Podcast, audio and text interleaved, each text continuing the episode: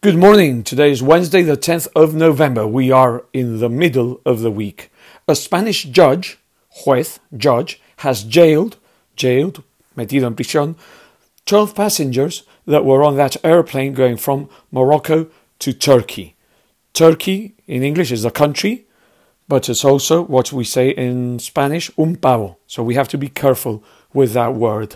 The people that are from Turkey, we call them Turks. Okay, so the airplane was going from Morocco to Turkey and did the emergency landing in Mallorca because one of the persons on the airplane claimed he was ill. He was taken to hospital and he was quickly discharged from hospital. Discharged, dado de alta.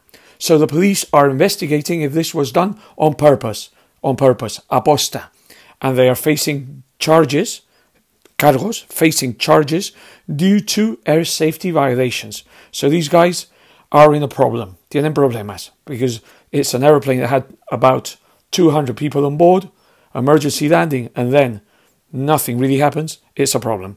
Anyway, another important news, as I've seen yesterday, was a poll done by Sigma Dos, poll, encuesta, showing that the president of Madrid, Isabel Díaz Ayuso, is the leader on top now in Madrid. And the polls are showing that if she calls, si llama or si hace otras elecciones, if she calls for elections again, she will get an absolute majority. So things seem to be going quite well, quite well for her.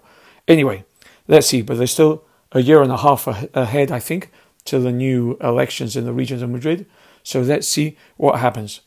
We'll talk more tomorrow. I hope you have a nice day and see you tomorrow Thursday. Thank you, goodbye, and enjoy.